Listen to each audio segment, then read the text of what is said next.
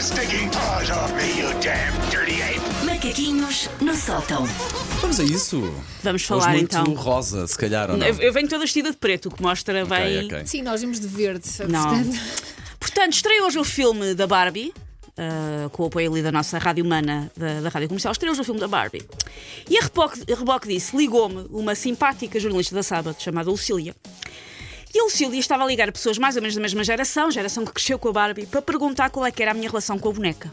Saiu hoje um artigo, está distribuído numa revista por todo o país. E eu a responder às perguntas dela, desse artigo impresso em larga escala, percebi que sou uma psicopata. como assim? E passo a explicar. Minha irmã mais nova, seu nome é Ana João, é nove anos mais velha do que eu. Portanto, quando eu era uma criança, na altura de gostar de Barbies, a minha irmã era uma pré-adolescente Ok. que achava que Barbies eram foleiras. Mais do que isso, a minha irmã achava que as Barbies eram um símbolo de exploração feminina. E dizia-me isso. Portanto, eu, do alto dos meus 5 anos, sensivelmente, 5, Já 6 anos, apesar de não fazer ideia o que é que era o patriarcado e daquele discurso fazer só de mim a miúda esquisita no recreio, eu não gostava de Barbies.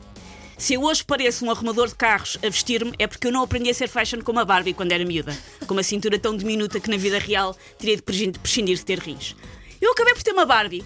Não faço ideia como é que ela foi parar a casa. Os meus pais não me a compraram, de certeza, mas alguém, algures, ofereceu-me uma Barbie, a única Barbie que eu tive, com a qual eu brinquei muito pouco. Lembras-te qual era a Barbie? Era, devia normal, ser se das mais não? banais, não, era, não tinha nenhuma profissão, mas eu Ok. tratei disso, calma. Guionista. Não, vá. Quase. Ora bem, eh, foi para uma Barbie lá a casa com a qual eu brinquei pouco, mas o pouco que eu brinquei, meus amigos, foi com um profundíssimo juízo de valor que já vinha destas coisas que metiam na cabeça. Portanto, sabe aquilo da Barbie ter todas as profissões mais algumas? Pois eu, do alto dos meus, volto a recordar 5 anos, dei-lhe a profissão mais velha do mundo. Sim, Sim. essa profissão. Trabalhava com. A minha Barbie tinha um bebê. Corpo, se calhar, não é? E deitava-se com os meus peluches a troco de dinheiro. Era isto que eu brincava Para sustentar o bebê. para sustentar. Havia um bebê e ela vivia na rua. Ao menos ela sabia que era o pai da criança. Ah, acho, não, acho que não. E então eu brincava a que a minha Barbie se deitava com os meus peluches a troco de dinheiro. O rato, o rato Mica, o pato Donald, Susana de Poupas. 5 anos. Ah, é a prova de que. Eu não sei se as Barbies causam algum transtorno nas crianças que brincaram com elas, acredito que não. Mas garanto que ver telenovelas da Globo desde sempre, e sim, causava transtornos nas crianças. Ao ponto de eu achar que isto era uma brincadeira normal. Quando a minha Barbie foi para uma clínica de desintoxicação, a coisa que vale, ela não deve ter tido um Ok. final muito feliz. Não me lembro o que é que lhe aconteceu, mas não deve ter tido um final muito feliz. Eu tive uma skipper oferecida numa festa de Natal da empresa, daquelas dos filhos dos a funcionários. ou a sobrinha Era a irmã mais nova Ah, da a Barbie, a nova. Skipper, para quem não se lembra.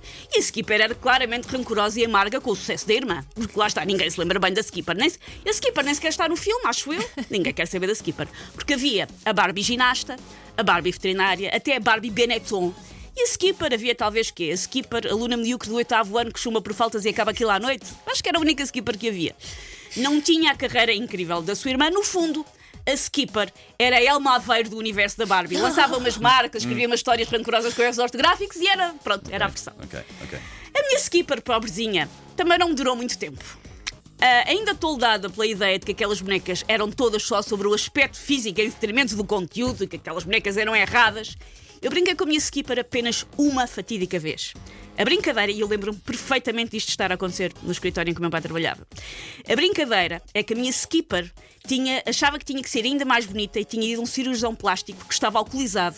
E eu peguei numa tesoura de escritório e cortei-lhe a cabeça toda às postas. A Susana bem que nos avisou que ela era uma psicopata. porque era um cirurgião bêbado como a Hoje em dia Skipper. levava esta pequena Susana ao psicólogo. Sim, sim, sim, Sabem, sim, sim. quando nós aqui falamos, lá está, daqueles estudos que dizem coisas como: olha, as pessoas que bebem café sem açúcar são psicopatas.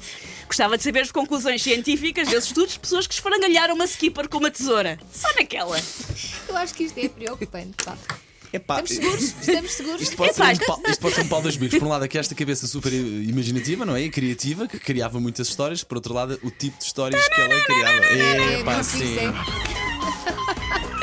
É o jornalista da Saba com um riso nervoso e eu pensar: se calhar de facto, as histórias não são no normais.